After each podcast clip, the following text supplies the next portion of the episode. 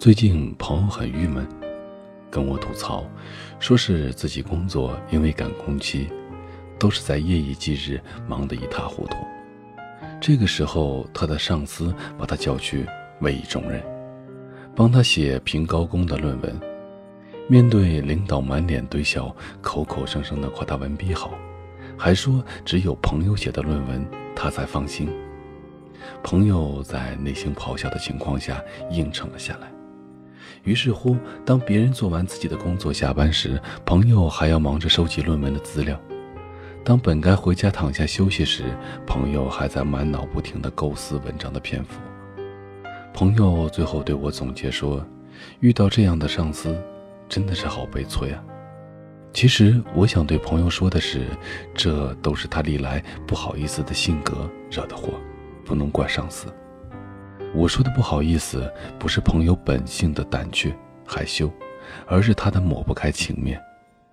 朋友是典型的不好意思的老好人，比如大学期间，他自己穷的都没有饭吃了，同学问他借钱买电影票，他不好意思拒绝，咬牙借给了别人，结果别人却把这当成小事给忘了。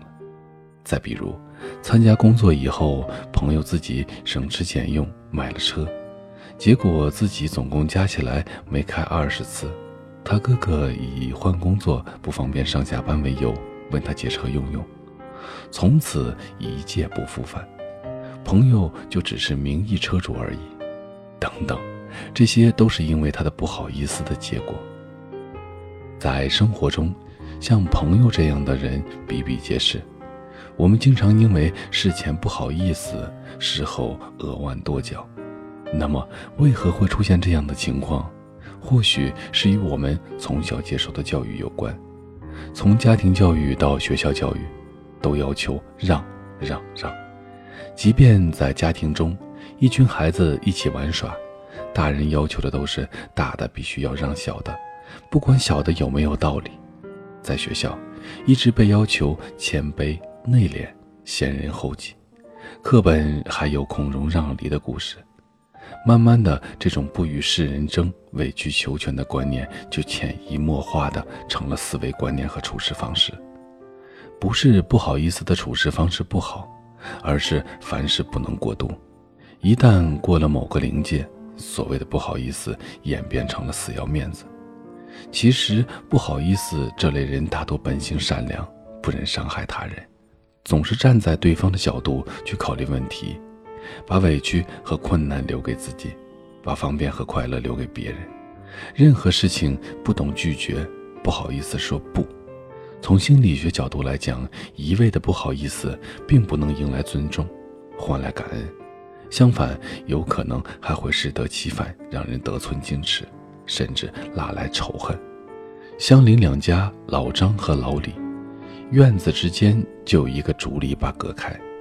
某一天，爽快的老张对谦谦君子老李说：“我计划在篱笆处搭棚养鸡。”虽然老李想到了未来难闻的异味，但不好意思拒绝，也就说：“没事儿，没事儿，远亲不如近邻嘛。”过一段时间，老李发现篱笆越来越往自家的院子里靠近，就小心翼翼地问了一句：“老张，你家的鸡棚是不是扩建了？”此时，老张却理直气壮地回答：“那是我家的事，与你有关吗？”老李不好意思，撕破脸皮，只能暗暗的道：“真是不知好歹呀。”其实我自己也亲身经历过这样的事情。先生也是一个不好意思的人。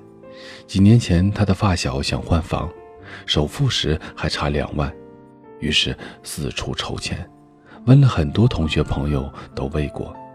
当问及先生时，先生把家里当时仅有的一万元存款借给了他。两年后，家里需要用钱，正好听发小的老婆说他买股票赚了不少钱，于是先生就问发小，方便的话看能不能还。结果钱是还了，发小从此与先生断了联系。先生一直觉得莫名其妙，直到有一天遇到另外一个朋友。才知道事情缘由是因为先生去讨了债，发小觉得先生没给他面子，用朋友的话说就是：你看当时我直接拒绝，没有借钱给他，我们反而仍然是朋友。你当时不好意思拒绝，现在是仇人。由此可见，当别人好意思提不合理的要求时，我们有理由不好意思拒绝。当我们都已经把钱借给别人了，我们干嘛不好意思要求借钱的人写一个借条呢？拒绝别人不是错，别让当时的不好意思影响自己未来的生活。很多时候，不好意思不但委屈了自己，而且未必能够成全别人。试想。可能因为你的不好意思指出同事工作中的错，最后导致他被单位开除；也可能因为你的不好意思，最后就成了小品“有话您说”里的郭冬临。谦让、礼让、恭让，虽然是我们的传统美德，但随着社会的发展，生活的多元化，人和人之间仅靠中庸之道相处，估计难以维持我们内心期望的礼尚往来、夜不闭户的美好相处模式。别不好意思，不是说不需要礼让三先，也不是说不要救人于危难，而是千万不要让不好意思肆意泛滥，最终成为我们生活中的绊脚石。一定要分清轻重，适可而止，量力而行，不能让不好意思绑架了善良的你。当面对超出自己能力所控制的范围，请大声地说出不，结果可能会是另一番景象呢。好了，各位，这里是许多年以后，我是无声。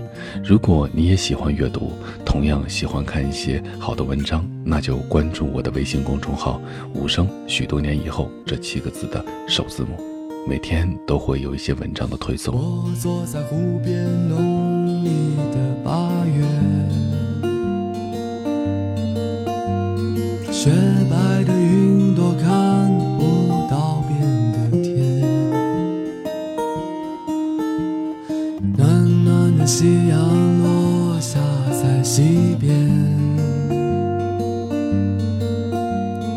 微凉的秋风吹走了夏天，而你能不能继续留在我身边？有点天真的再问你一遍。幸福能不能再陪我久一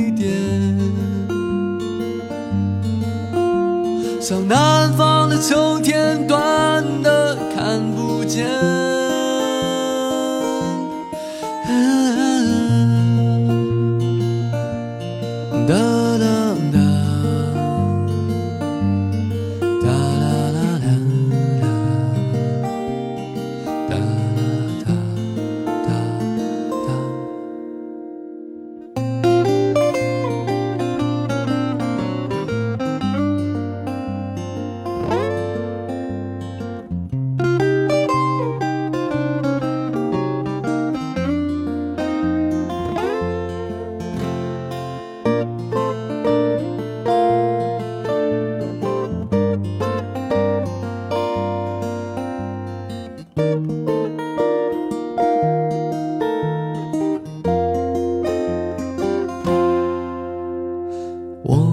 在湖边浓密的八月，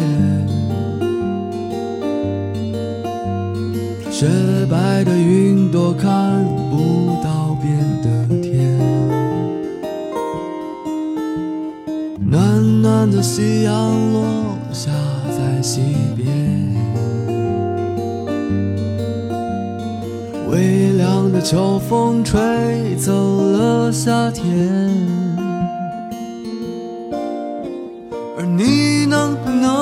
是留在我身边？有点天真的再问你一遍：幸福能不能再陪我久一点？像南方的秋天，短的看不见。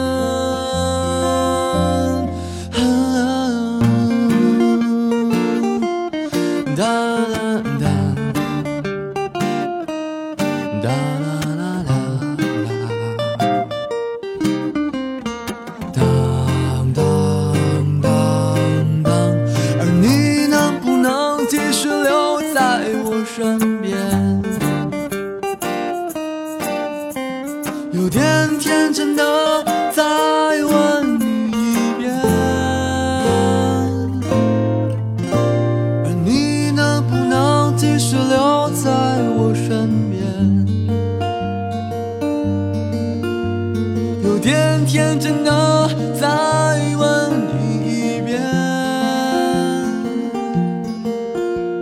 而你能不能继续留在我身边？